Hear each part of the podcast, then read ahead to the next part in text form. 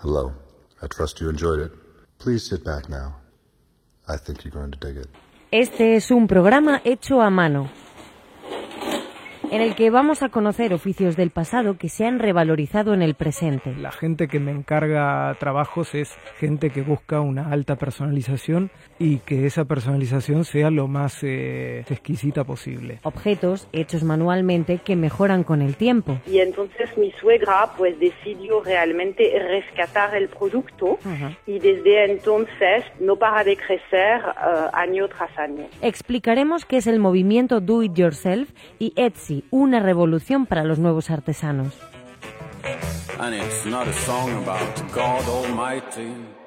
Y miraremos al futuro, a la posibilidad de crear nosotros mismos lo que necesitemos con una impresora 3D.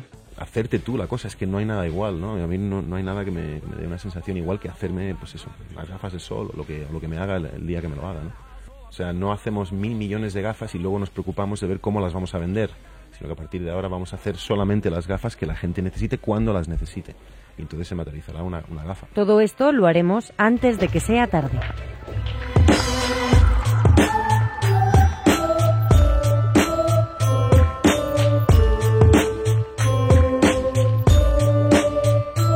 En la cadena Ser, antes de que sea tarde, con Ana Usle. Es posible que el término artesanía sugiera un modo de vida que languideció con el advenimiento de la sociedad industrial, pero eso es engañoso. Artesanía designa un impulso humano duradero y básico, el deseo de realizar bien una tarea. Richard Sennett, el artesano. Durante la próxima hora vamos a olvidar a Stradivarius como ejemplo de obra artesanal cotizada. Los artesanos de hoy no son señores y señoras mayores en un taller rodeados de virutas y serrín. Los artesanos hoy son los que quieren calidad, es lo que les mueve a hacer su producto, por muy costoso que sea el proceso. Esto es lo que nos ha llevado a valorar más lo hecho a mano.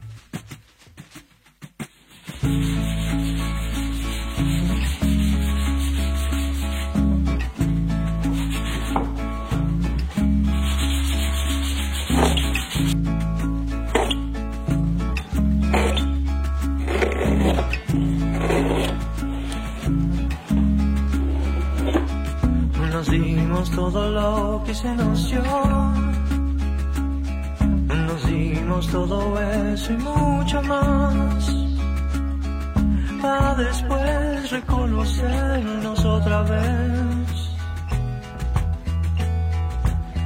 Y nos damos todo lo que se nos da. Nos damos todo eso y mucho más amanecer colgado de tus labios. Oh, brillas y brillas tan lindo y brillamos juntos entre pestañas. Divina, divina sonrisa, abrazo de luna,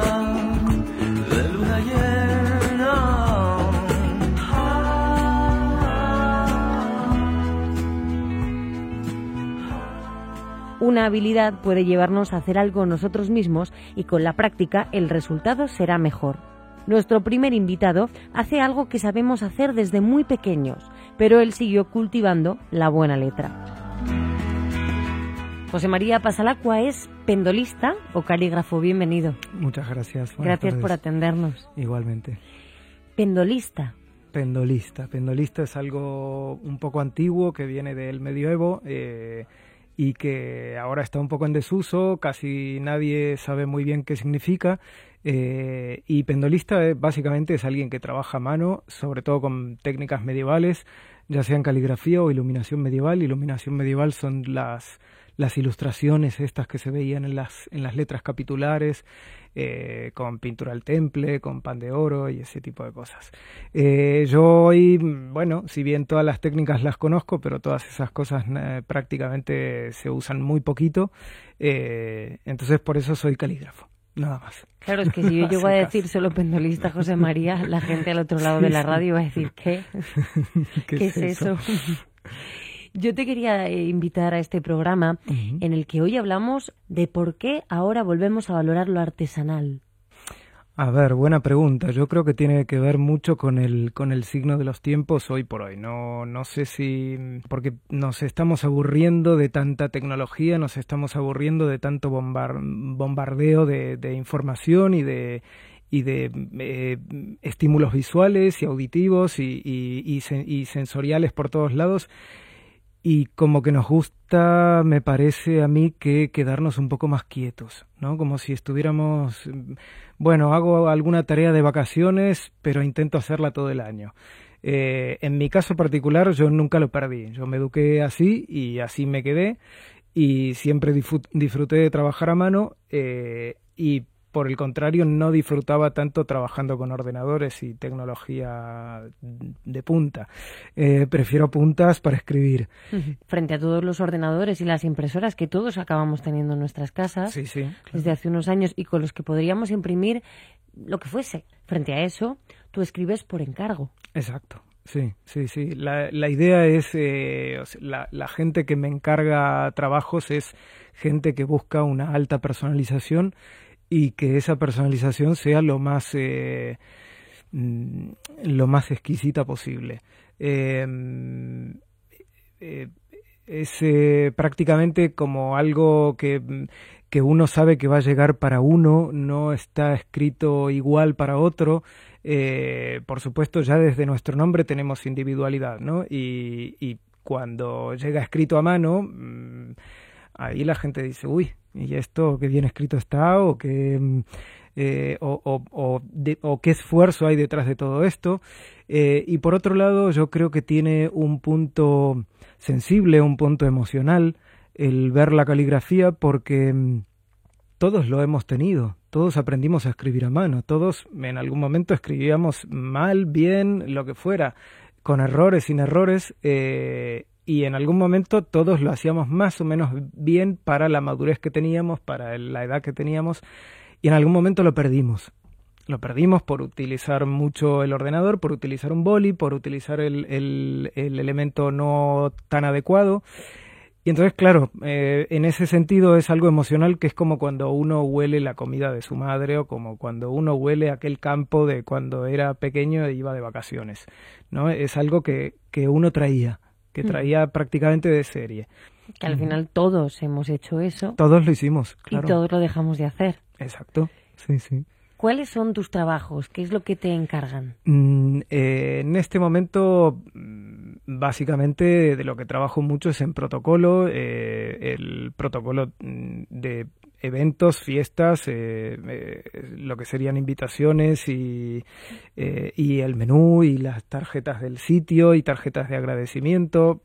Todo, todo tiene que ver con una personalización muy, muy, muy exhaustiva de cada uno de los eventos eh, para gente famosa, para gente más rica, menos rica, eh, que hacen unas fiestas muy grandes y que necesitan también ese, esa fuerte personalización. Claro, porque ahora lo que tiene valor, Exacto. o por lo que se paga, eh, incluso pues eso, a grandes niveles, es por esto, por volver al origen. Sí, sí, sí, sí. Por volver a lo hecho a mano y a darle valor a lo, a lo artesanal. Antes que tener una tarjeta bañada en oro, Exacto. prefieren hoy en día tener una tarjeta en la que se vea que a mano, incluso con una pequeña mancha o con, con el pequeño defecto. A lo mejor con tinta de oro, sí. O a lo mejor con tinta de oro, pero sí, por lo menos escrita a mano. Sí, eso sí. Incluso muchas veces cuando se hace un determinado original que, que luego se, se reproduce, eh, para después personalizar a mano, eh, termina siendo como prácticamente toda la invitación hecha, hecha una por una.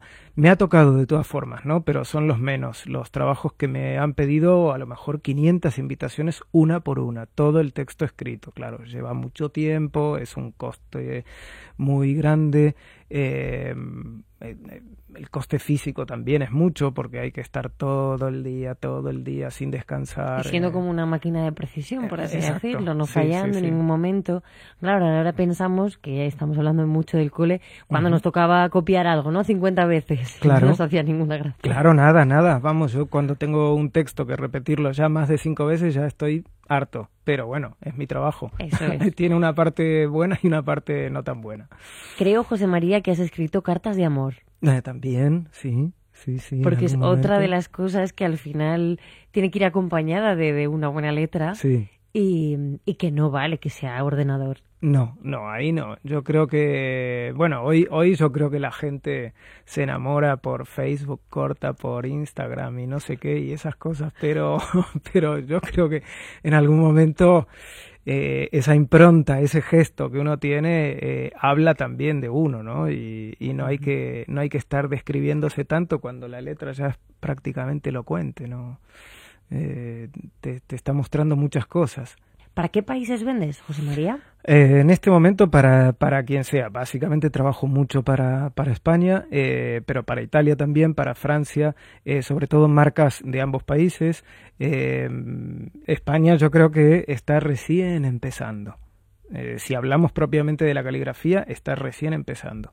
Eh, Estados Unidos tiene una tradición fuertísima de- del trabajo hecho a mano, por más que sea eh, superpotencia en cualquier otras cosas y, y- y- pero pero el tema del trabajo hecho a mano ya fíjate que, que muchísimas muchísimas tendencias que nos han inundado en los últimos tiempos que no sé que las cupcakes que las no sé cosa siempre están hechas a mano siempre se después se industrializa después catapultan todo eh, como una bomba y lo hacen todo igual Eh, cuando ves un una coreografía está perfectamente hecha, todos iguales, nadie se equivoca, son maquinitas. Eh, y Europa sí tiene una tradición muy fuerte. Francia, Inglaterra, Alemania, eh, Italia, por supuesto, sí, sí, de, de tradición de, de trabajos hechos a mano. ¿Y Argentina? Porque tú creo que el oficio te viene por, por Sí. familia, ¿no? Sí, sí. Bueno, eh, eh, lo- mis, mis abuelos italianos, eh, mi, mi padre descendiente, yo por supuesto, ellos eran ingenieros, eh, pero bueno, hacían esto mucho por afición, ¿no? Y simplemente por puro estetas que eran, eh, no, no, no concebían hacerlo de otra manera, no podían poner otro tipo de letra en un plano que dibujaran. Eh, entonces esto, esto era lo que, lo que hacían cuando complementaban su trabajo. Eh, aún así, en Argentina sí hay una tradición bastante fuerte del trabajo hecho a mano.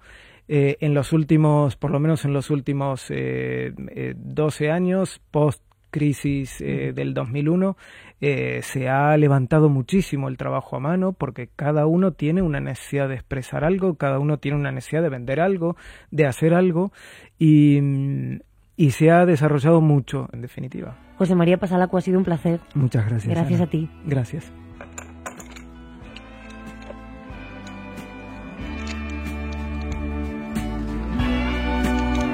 Antes de que sea tarde, con Ana Uslé, en la cadena Ser. En la cadena Ser.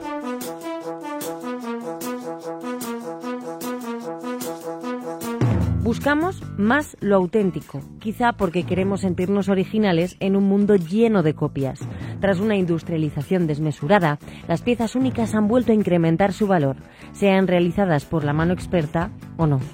Do it yourself. Hazlo tú mismo. Es el movimiento que ha impulsado una forma de autoproducción.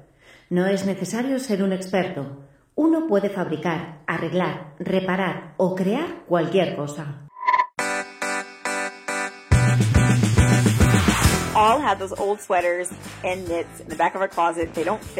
Por eso hoy día vamos a fabricar un escritorio plegable que lo podemos poner en cualquier lugar. Podéis añadir tantas veces como intensidad queráis darle al ojo.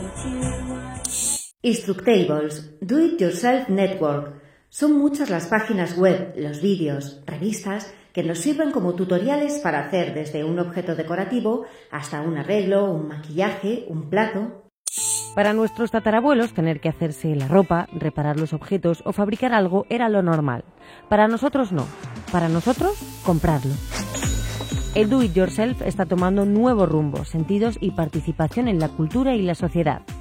Dicen que también porque las crisis económicas apremian la explotación de los recursos propios.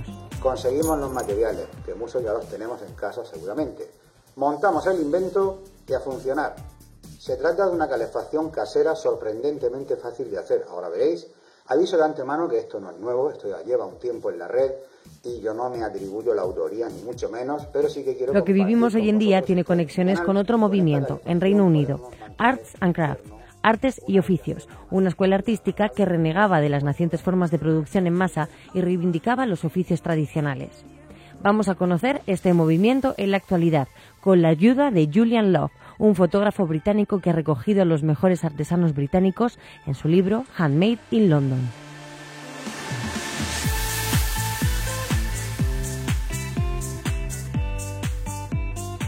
Saludamos a Julian Love desde Londres. Julian es un fotógrafo británico que ha recogido en un libro diferentes profesiones que se dedican artesanalmente a elaborar objetos en Londres. Julian, hello. Hello. Thanks for your time. My pleasure. Julian, ¿crees que valoramos ahora más lo hecho a mano? Um, yeah, I think so. Um, I think the last Sí, lo creo. En la última década ha habido un gran crecimiento por la globalización. Los productos vienen de todas partes del mundo, productos que utilizamos, nos ponemos o comemos. Creo que la gente está empezando a cuestionarse si eso es lo correcto. Quieren entender de dónde vienen sus cosas y cómo están hechas, si es de una forma sostenible.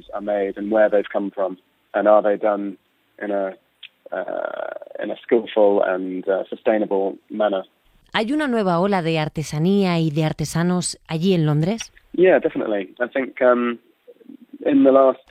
Sí, por supuesto. Durante décadas nos hemos acostumbrado a comprar barato y a tirarlo cuando ya no nos sirve. La gente agradece cuando las cosas se hacen de una forma habilidosa, con calidad. Ahora en vez de usar y tirar, quieren comprar cosas bonitas que les duran 10 o 20 años. La mentalidad ha cambiado. ¿Cómo fue el trabajo de tu libro, de Handmade in London, o por qué? ¿Por qué empezaste a realizarlo?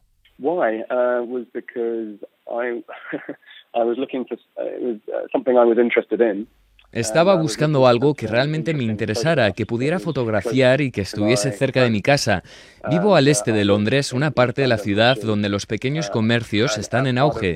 Empecé fotografiando a algunos de mis amigos y a partir de ahí conocí a más gente que estaba creando cosas interesantes y llegaron a ponerse en contacto conmigo para que les fotografiara cuando comenzó a conocerse más el proyecto.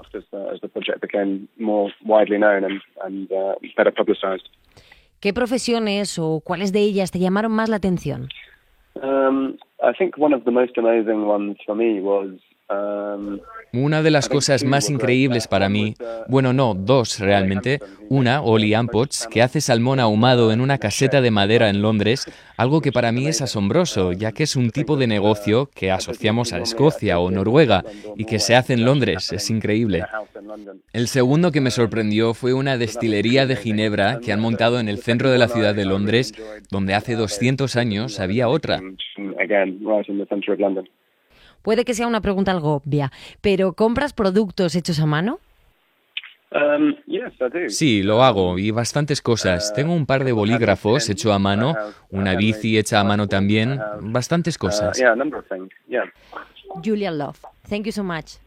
Thanks very much for having me on. Thank you.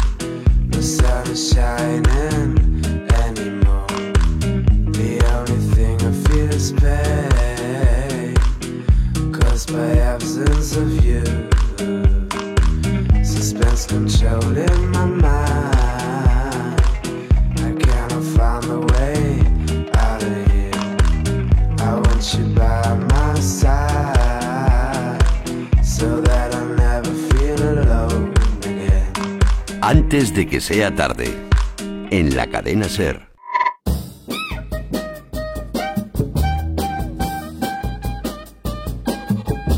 Una semana más, Lia Maldus, de la revista británica Monocle, especializada en estilo de vida, se suma a Antes de que sea tarde.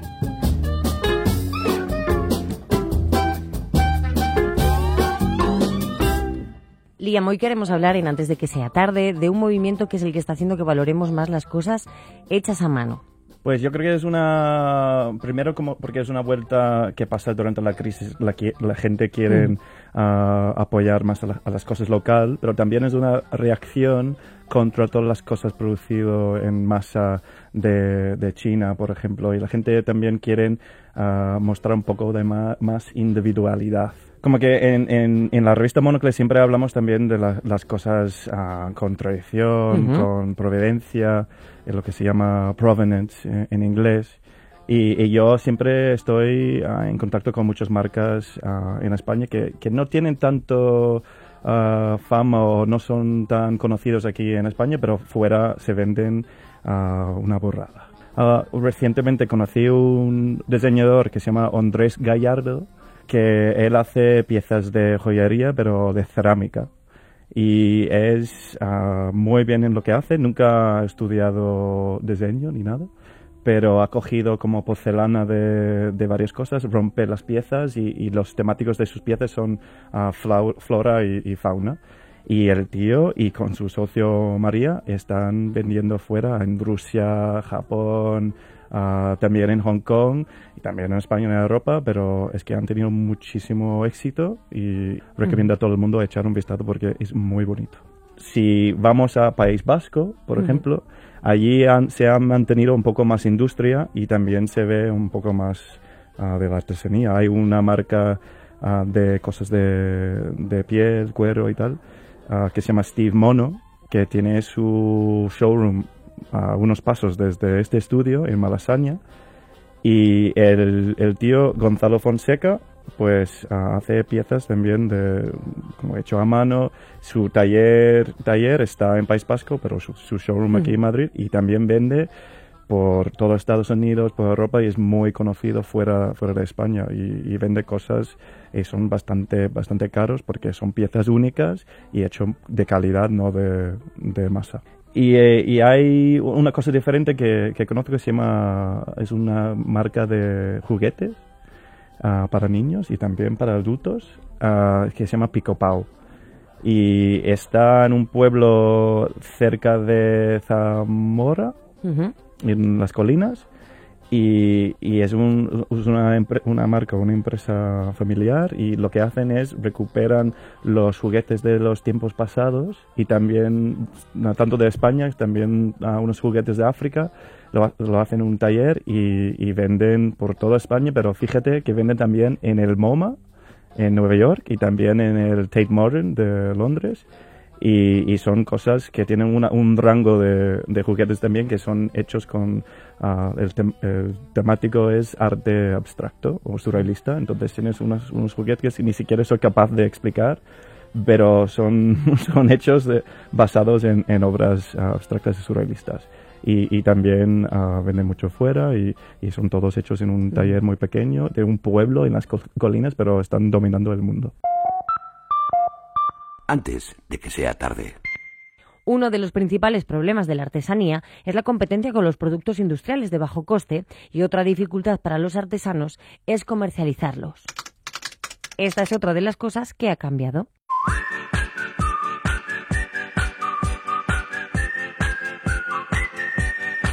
Etsy Lanzado silenciosamente en 2005, se ha labrado su propio imperio como mercado online dedicado a la venta de productos hechos a mano. Sus ventas rondaron los 1.350 millones de dólares en 2013. Etsy pone en contacto a más de un millón de artesanos con 40 millones de clientes. Conecta personas y productos de todo el mundo. Más de 200 países trabajan con Etsy.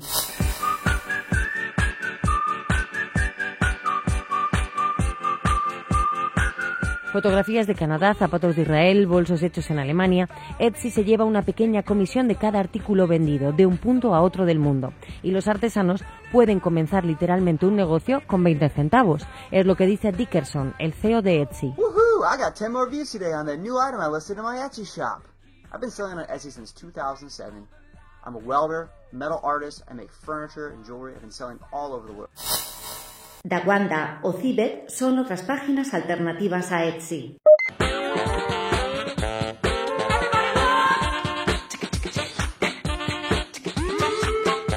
Puede que la moda vintage haya impulsado también lo hecho a mano. Hace unos años no se vendían productos que hoy vuelven a solicitarse en diferentes rincones del mundo. Es el caso de Papier d'Arménie, el papel de Armenia, un ambientador creado hace más de 120 años en Francia.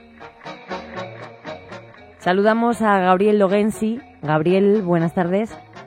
Sí, buenas tardes.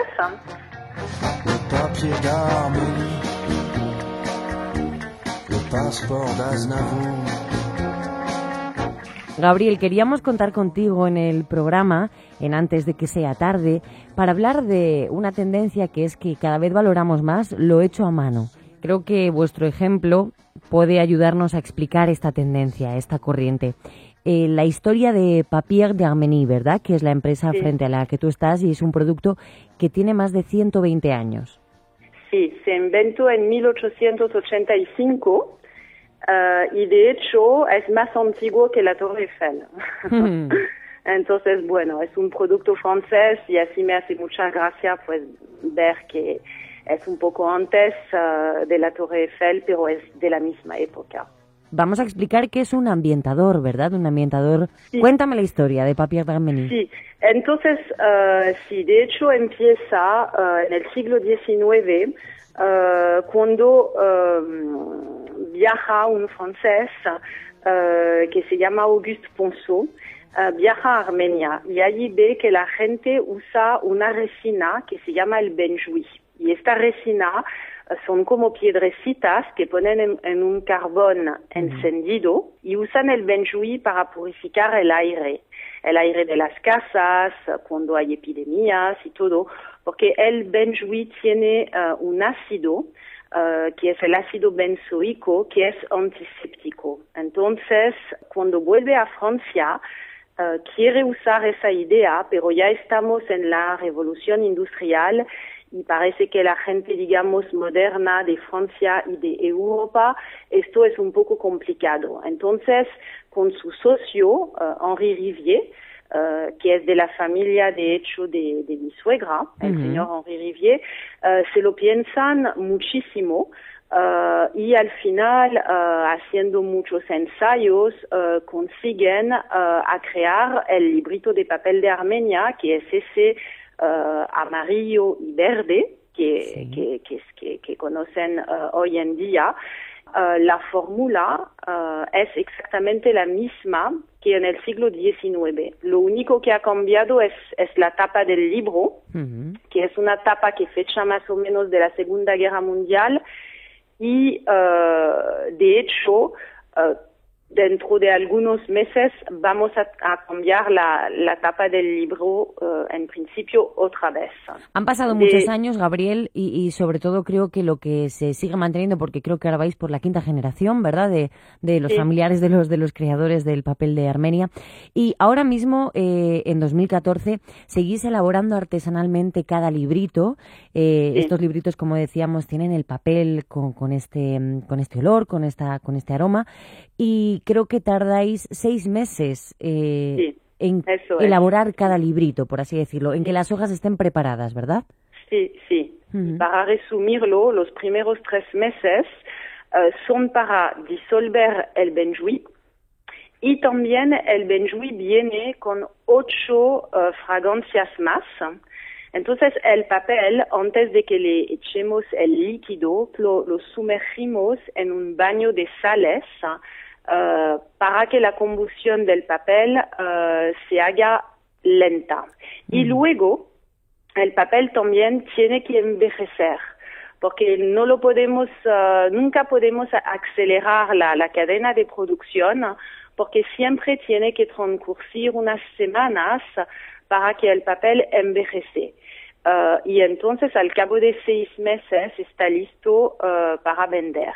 Y de hecho, hablando de, de, envejecer, lo que es interesante es que yo he usado, por ejemplo, libritos de papel de Armenia que tenían 10 años y, y olían aún mejor porque con el tiempo es un poco como el, el buen vino, con el tiempo madura y el olor cambia, entonces huele mejor y la función uh, de absorber, uh, porque ahora mucho lo usamos para absorber los malos olores, sí. por ejemplo en la cocina, el tabaco, las literas de animales, pues también fu funciona uh, al cabo de 10 años. Mm. Entonces, realmente um, es increíble. Eh, vendéis ahora mismo en, en, muchísimos países, Estados Unidos, sí. Canadá, Japón, cuéntame. Sí, Japón, a los japoneses les encanta, mm. les encanta el producto. Uh, también estamos en la mayoría de los de los países de, de, Europa, por supuesto, y estamos uh, también mucho uh, en América del Sur.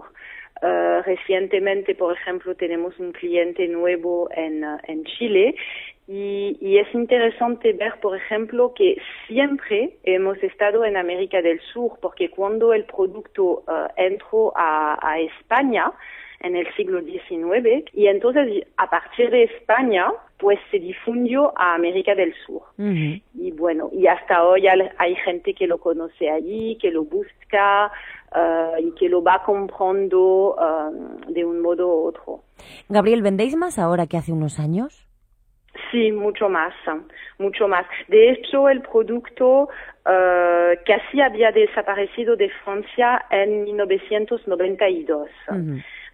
casi no se vendía y entonces era una empresa familiar y, y bueno, la familia quería dejar el producto Uh, y mi, mi, suegra apostó por él, decidió realmente rescatar el producto uh -huh. y desde entonces, pues año tras año, van subiendo lo, las ventas, se va desarrollando nuevos productos, uh, bueno, en fin, no para de crecer uh, año tras año. ¿Y crees que es por esto, por porque quizá eh, nos estamos poniendo un poco románticos, ¿no? Como sociedad y valoramos mucho sí. los productos de, de hace años que pertenecen a una familia, que están hechos artesanalmente. ¿Crees que es por esto?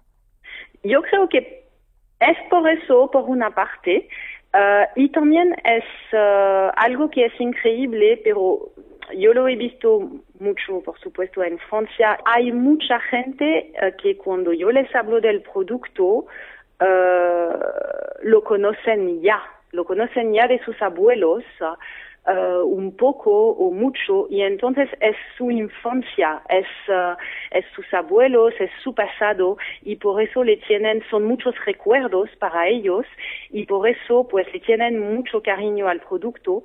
También lo que gusta mucho es que es un producto que somos los únicos en producir. Entonces, solo hay un producto así. Entonces, es algo que gusta mucho a la gente. Y también es un producto que es muy lúdico porque la gente disfruta uh, usándolo, de hecho, uh porque es gracioso en uh, doblar en acordeón la tirita, encenderla, soplarla, verla quemarse. Tiene parte luego... de ritual. son muchas cosas. Gabriel, pues te vamos a dar las gracias por habernos acercado a vuestro producto, papel de Armenia, Papier d'Arménie, que lo sigáis haciendo tan bien. Un abrazo. Gracias, un abrazo, un abrazo a todos. Antes de que sea tarde, Ana Usle, Cadena Ser. Escuchamos a Lía Maldus, de la revista Monocle hay otra moda ahora que, que, que vemos, que, que las, las, fábricas de, de, tamaño medio o escala medio que quieren uh, enseñar cómo fabrican las cosas para que la gente uh, saben. Entonces hacen tours o sí, como visitas, visitas. A, a, sus fábricas de sus clientes. Entonces tú escribes a, a marcas. Es, es, una moda que se ve sobre todo ahora en, en Inglaterra Reino Unido que se que la gente van en como grupos o en grupos individuales para, para conocer la gente que están ah, fabricando las, las, cosas, también ropa que, que, llevan. Y también conocí ah, hace poco un, una marca de, ya sabes, de bolsas de cuero en Alicante pero son cosas bastante modernas, pero también tienen en su taller y su showroom, que está en el pueblo, en el casco viejo de Alicante, ah, una ventana de cristal muy grande donde se ve dentro, es como transparencia total, cómo se fabrican las cosas y también ayuda un poco de la marca. Porque quizá ahora el consumidor es algo más exigente, ¿no? O también, igual que hablábamos de la comida hace un par de semanas, el consumidor ya quiere conocer algo más del producto, ¿no? Claro, y también saber conocer y también saber que su dinero va donde va y si vale la pena gastarlo, porque que igual tenemos menos dinero ahora y queremos gastarlo bien. Y saber que nos va a durar. Claro. Lidia Maldus, muchas gracias. Muchas gracias a ti.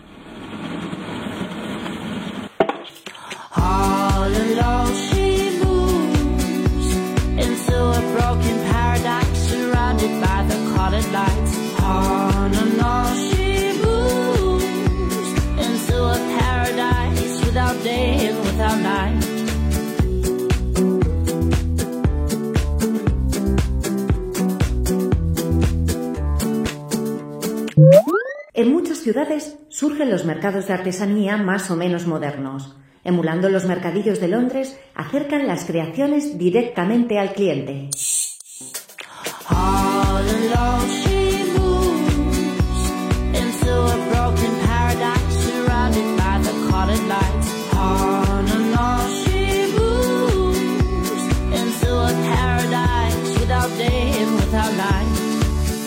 Para terminar nuestro recorrido por el fenómeno artesanal, por la revalorización de lo hecho a mano, vamos, antes de que sea tarde, a poner un ojo en el presente y otro en el futuro. ¿Cómo cambiará el concepto hecho a mano en unos años?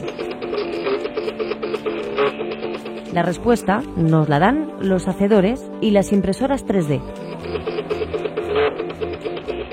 Saludamos a Dan Jorquera y a Javier Gordillo, son creadores de los hacedores del movimiento Maker en España. Es una escuela que acerca la tecnología de las impresoras 3D a quien quiera conocerla. Bienvenidos chicos. Hola. ¿Cómo veis o cómo creéis que puede enlazarse lo que yo decía, el, el hacerse uno sus propias cosas, el, el volver a lo, a lo hecho a mano, a la pequeña producción con las impresoras 3D, que parece algo que en principio está alejado de nuestros hogares o, de, o que, que por lo menos no tenemos cerca?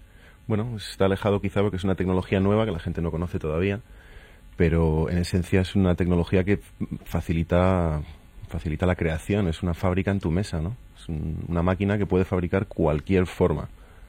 Eh, da igual lo compleja que sea la, forma, eh, la impresora es capaz de reproducirlo, con lo cual eh, tienes ahí una, una capacidad de creación sin límites, ¿no? Es como la herramienta de las herramientas.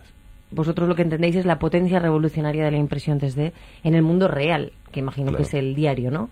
Claro, claro. O sea, la idea es que esta máquina te- es, es como un puente, ¿no? Es un puente que conecta tu imaginación con el mundo. O sea, es tener una idea, sentarte delante del ordenador, modelar un, un ratito y en cuestión de una hora o dos horas tienes esa idea en la mano, literalmente, quiero decir. ¿Qué es el movimiento Makers, Javier? El movimiento maker es, eh, es la evolución del do-it-yourself americano, en el que, como todos hemos visto en mil películas, la gente en su garaje se montaba pues, desde sus muebles, se, arreglaba, se reparaba el coche, hacía toda clase de cosas. Ha ido evolucionando y gracias a la tecnología, también a- al esparcimiento de la información gracias a Internet, ahora eh, con algunas técnicas digitales hemos continuado este movimiento y lo hemos llamado el movimiento maker. Las impresoras 3D al final llevan 30 años, ¿no? Inventadas. Claro. Pero ¿qué es lo que ha pasado para que ahora se cree el movimiento Maker? Bueno, es muy sencillo, se han caído las patentes. Entonces ahora tenemos todos derecho a jugar con esta tecnología. Hace cuatro o cinco años pues no se podía. Si podías, si tenías acceso a una máquina, claro, una máquina que costaba quizá la más barata, no sé, 30.000, 40.000 euros. Hoy en día tienes esa misma tecnología pues por 500, por 1.000 euros. Entonces es ac- accesible, ¿no? De hecho, hay impresoras 3D con las que se puede imprimir parte de las piezas, ¿no? De una impresora 3D. Claro, claro. eh, una persona que estaba interesada en, en crear una máquina capaz de autorreplicarse por sí misma y que fuera de fabricación sencilla.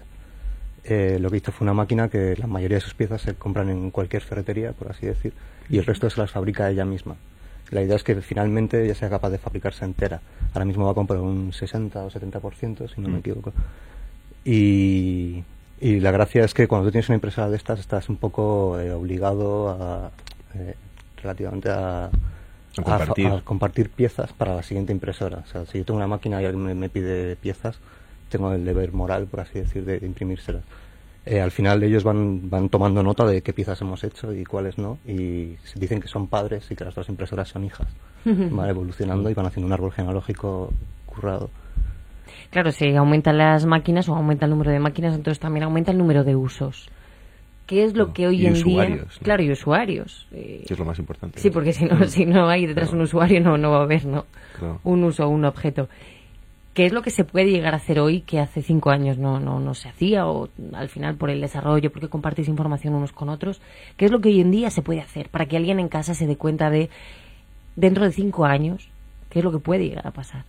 Es que es- esa pregunta nos la hacen mucho. ¿Qué se puede hacer? Se puede hacer cualquier cosa. Es que no tiene límites. Es difícil de, ¿no? de explicarlo así, porque parece una cosa tan abierta o tan grande que es como poco apabullante, Mm. pero así es, ¿no? O sea, yo no sé, estoy seguro que de aquí a cinco años, pues muchos objetos tipo, yo sé, gafas de sol, eh, no sé, adaptadores de todo tipo para cámaras, para tal.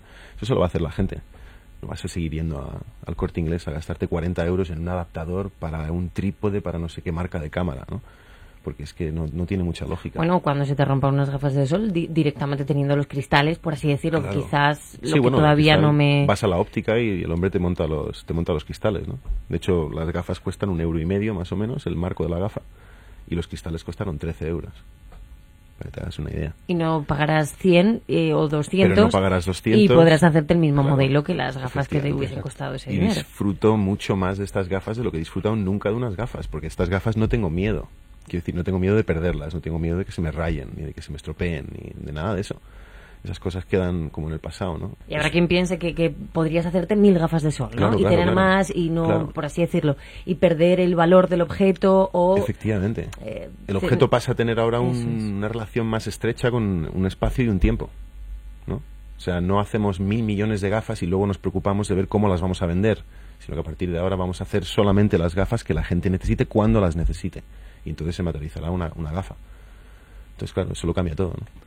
Sí, y en cuanto a que el usuario puede sacar provecho de la impresión 3D, eh, todos utilizamos objetos de plástico, todo el mundo. Así que todo el mundo puede empezar desde ya a personalizar sus objetos, a hacer duplicas de un objeto que se le está quedando viejo o hacer cualquier cosa. Claro. Cualquiera le puede sacar provecho desde Si, ya. si una impresora de papel, ¿no? Para imprimir texto, imagen, mira hasta dónde nos ha llegado, mira la, la creación de cultura que, que ha supuesto, ¿no? La, la invención de la imprenta, de Gutenberg. Pues imaginaros lo que puede pasar con una máquina muy parecida, capaz de, de- de fabricar objetos físicos. Es que la, la necesidad que tiene el ser humano de, de la utilidad del objeto es, es infinitamente mayor, incluso yo creo que la, la del lenguaje escrito, la del concepto, ¿no? La, de la idea. Porque es que es directo, es como ¿no? Sí, sí. relación uno a uno. Cualquiera que haya visto por ahora una impresora 3D probablemente ha visto un uso o, hola, pues imprime, yo qué sé, usted hace una fotografía en 3D, ¿no? Eres tú mismo en 3D. Y no sabemos hasta qué punto Siempre puede... aplicaciones un poco chorras. Desde mi Sí, de vista. llamativas, ¿no? Más que... Sí, a veces llamativas y a veces directamente como, no sé, un poco inútiles, ¿no? Sí, pero muy decorativas en general. Claro. ven- Luego caemos siempre en los tópicos, no sé si lo vas a hacer, pero nos preguntan siempre por las pistolas, por ejemplo, ¿no? Este famoso tema de la pistola impresa en 3D. Pues mira, no lo voy a hacer. Pues es claro, es que no hay que hablar de lo que no tiene tanto interés, ¿no? O sea, sí se puede hacer una pistola como se pueden hacer otras tantísimas Claro, cosas que tienen muchísimo más valor y muchísimo más interés que eso, ¿no? Ahora quedaré yo, eh, vamos, en el otro extremo. Que tú estés en tu casa y que puedas hacer, uy, se me ha roto, mm, yo qué sé, eh, la fregona. Pues te podrás Claro. hacer el palo de la fregona, Claro, ¿no? claro, Por poner claro. un, Sí, sí, o el mango un de- de elemento una que no tiene ningún tipo de atractivo, por así Claro. decirlo. Sí, no. O el mango de una olla, o cualquier cosa, eh, un- una pieza de Sí, sí. cualquiera de los eh, aparatos de tu casa. y la podrás reproducir. Claro. el monitor de casa ya no tiene que ir nunca más a la ferretería, bueno, Será nunca más a la ferretería a por piezas de recambios, ni llamar al, distru- al vendedor, ni cosas así, ya directamente Se lo podrá te hacer haces y- tú.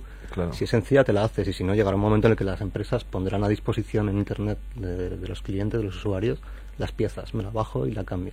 O sea, la reimprimo y le cambio el mango a la nevera, por ejemplo. Llegará un momento en el que no compraremos neveras de esa marca que no comparte los, los recambios. no comparte los recambios. Iremos todos a las marcas que nos gustan. Que, que De hecho, hay un par de empresas que, bueno, seguro que hay más desde que lo investigamos la última vez. Seguro que sí. Eh, Eh, las, que investigamos, las que vimos en aquel momento eran Nokia, que ya sacó un móvil que compartió la carcasa. Sí, sí, las claro. van a, van a cambiar completamente, eso seguro. Veremos a ver cómo, cómo, re- cómo reaccionan, ¿no? No creo que todas las empresas tiren por este camino. Me imagino que muchas tendrán su pequeña pataleta antes de, Sí. de aceptar todo esto. Javier, también me gusta mucho una de las, de las cosas que hacéis en Los Hacedores, eh, que es acercar a los niños estas tecnologías, que al final yo creo que son los que más rápido, como con todo, lo aprovecharán y lo, y lo llevarán a cabo. ¿Cómo es un niño frente a una impresora 3D? Bueno, pues de hecho mm, se impresiona mucho menos que un adulto. Un adulto cuando ve la máquina haciendo magia prácticamente encima de la plataforma se queda alucinado. El niño lo asimila como algo natural normalmente. Eh, como nosotros hicimos con el VHS, era lo más natural tenerlo por casa y saberlo poner en marcha. Pues ellos igual. Lo que, lo que sí les sorprende mucho más es cuando les dices que no tienen limitaciones a la hora de diseñar algo, de, de crear. No, chaval, que, que puedo hacer no sé qué, sí, sí, es que puedes hacer lo que Claro. te dé la gana, puedes hacer cualquier cosa.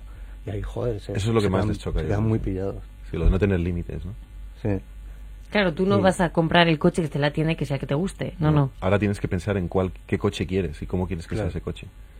Claro, hasta ahora era, no, este, este modelo no lo puedes tener porque no se vende aquí, porque no es para ti, porque no, tiene un precio que no encaja con, con nosotros o lo que sea. A, a partir de ahora ya esas limitaciones no las vamos a tener. Claro, y puede que sea eh, o que sean los que ahora, pequeños, empiezan a entender estas cosas, los que más rápido Claro. adopten esa filosofía, ¿no? De lo quiero así, tengo las cosas claras, me voy a hacer mi propio coche, gafas, zapatillas, lo que queramos, y, y va a vivir de otra forma el consumo y la creación, ¿no? De, de las cosas que necesites.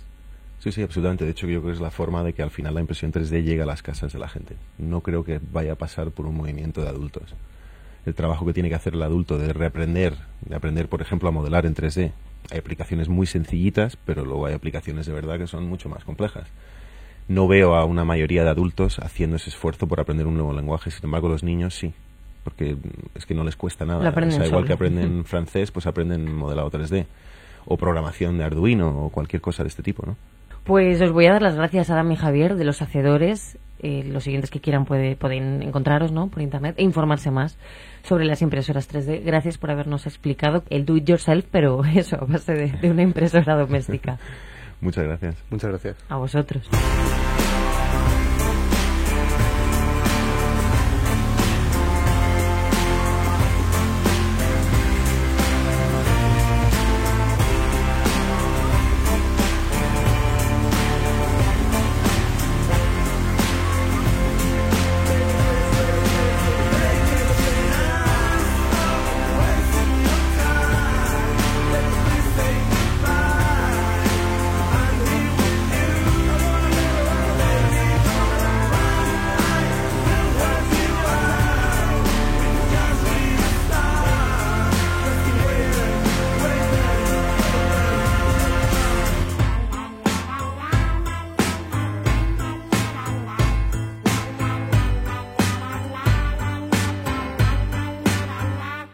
Si este programa tuviese una etiqueta, pondría que Reino Unido es el epicentro de la nueva artesanía, que tienes que conocer Etsy si estás interesado en los productos únicos de mayor calidad a buen precio, y que no debes perder de vista la impresión 3D. Ah, no debe lavarse a mano.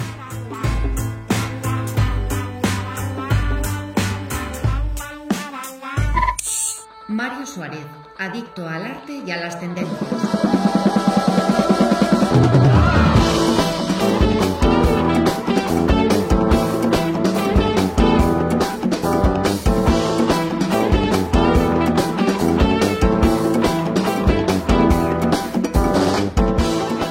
Dos tendencias más para esta semana, muchas veces muy curiosas que sumamos gracias a Mario Suárez. Mario, hola. Hola, Ana, ¿cómo estás? ¿Dónde me llevas? Pues me- no- de momento nos vamos a ir a Ámsterdam. Es una de mis ciudades favoritas de Europa y los holandeses son expertos en reinventar la ciudad continuamente y cada ir cada seis meses allí pues es descubrir cómo abren locales, restaurantes eh, nuevos en contenedores de tren, en viejos molinos, incluso en un circo. Ámsterdam, esa ciudad con 881.000 bicicletas que circulan por la ciudad, pues muchas de ellas hay que decir que además están aparcadas todo el año, o sea que no son todas esas bicicletas las que están circulando habitualmente por, por, por Ámsterdam. Tiene 165 canales que riegan la ciudad de lado a lado con 80 puentes para atravesarlos. Y precisamente los canales son el nuevo foco para salir de marcha en Ámsterdam. Todos los días, a las 9 de la noche, parte del centro de la ciudad el Cocktail Cruise, un crucero de dos horas que es una, pues una fiesta alternativa sobre los canales de la ciudad. Una opción, una opción nocturna con un cóctel en la mano, visitando los principales puntos arquitectónicos de la ciudad, te da un aperitivo casero, un sabio gin tonic en la mano para disfrutar de las vistas, de la música y de la compañía. Es una nueva moda absolutamente ahora en la ciudad de Ámsterdam, salir de marcha en crucero por los canales y así empezar bien la noche. Imagino que además así uno ve la ciudad, aprovecha la noche, hace una experiencia ¿no? completamente diferente. Efectivamente, lo que si no prometen es, es como si te vas a tirar finalmente de- de- del fin del crucero, bueno, pues si te has pasado durante, los, durante el viaje con los cócteles, ¿no? El precio, 37,50 eh, euros, que incluye cócteles, incluye eh, luego también una barra más barata de cervezas. Oye, pues está muy bien, ¿no? Seguimos con cócteles si quieres, Ana. Sí, sí. Venga, pues seguimos con cócteles y con Amsterdam, porque lo último de lo último es el House on Balls Cocktail and Ginever Experience. Un cóctel, o bueno, casi un museo de la coctelería, más en concreto de los combinados de Ginebra. Aquí la luz y el color se confunde con la multitud de cócteles que sabiamente preparan y los guapos y guapas holandeses que allí acuden. Pero lo más interesante de esta zona es la eh, el área que tienen puesto, que es como una zona expositiva didáctica, donde tú vas a elegir el aroma Mm. del cóctel que quieres probar esa tarde. Son una especie de probetas gigantes con un difusor de aromas que al presionarlo pues hueles el destilado.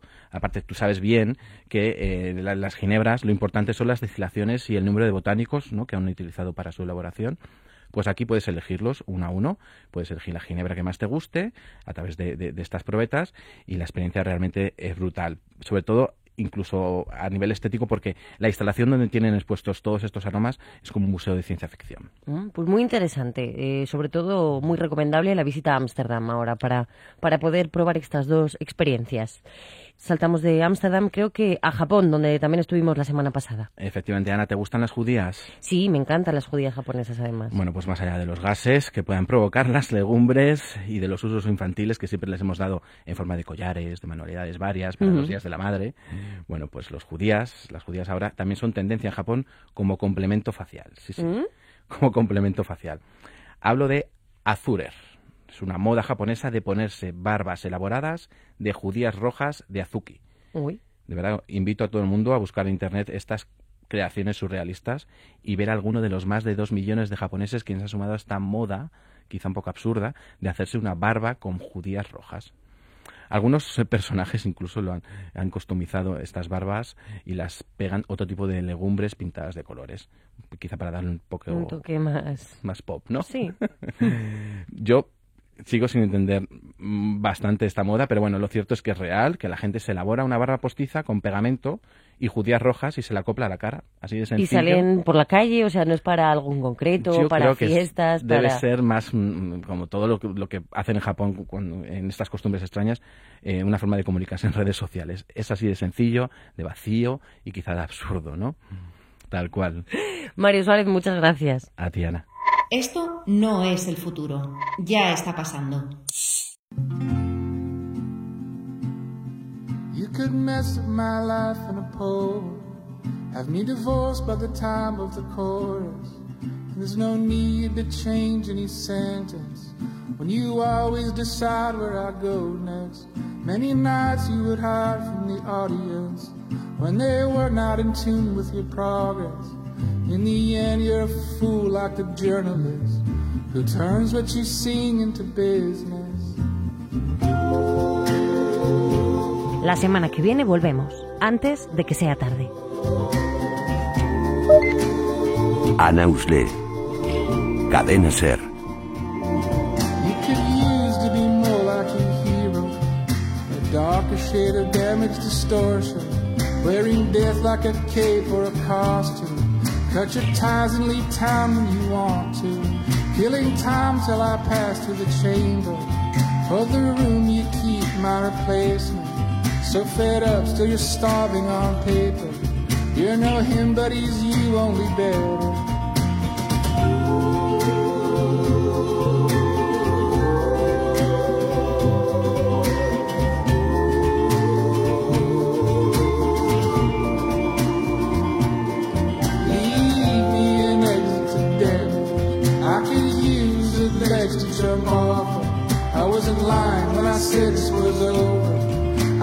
Questions that lead to more questions. Running tight, I will cut my fingers.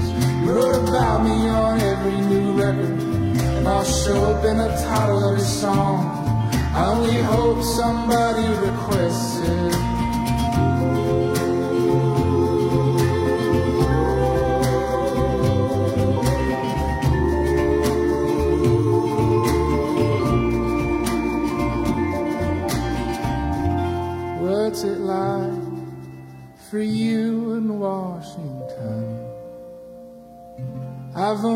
Seen photos of Washington. I'll never know.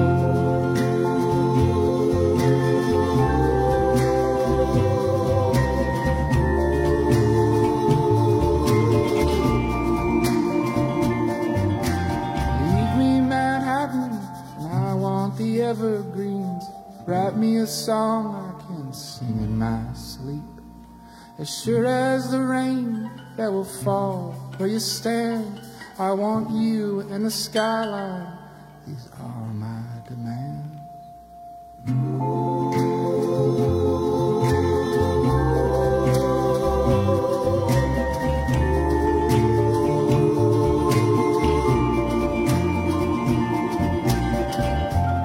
what's it like for you in Washington? I've only seen photos of Washington. I'll never know. No.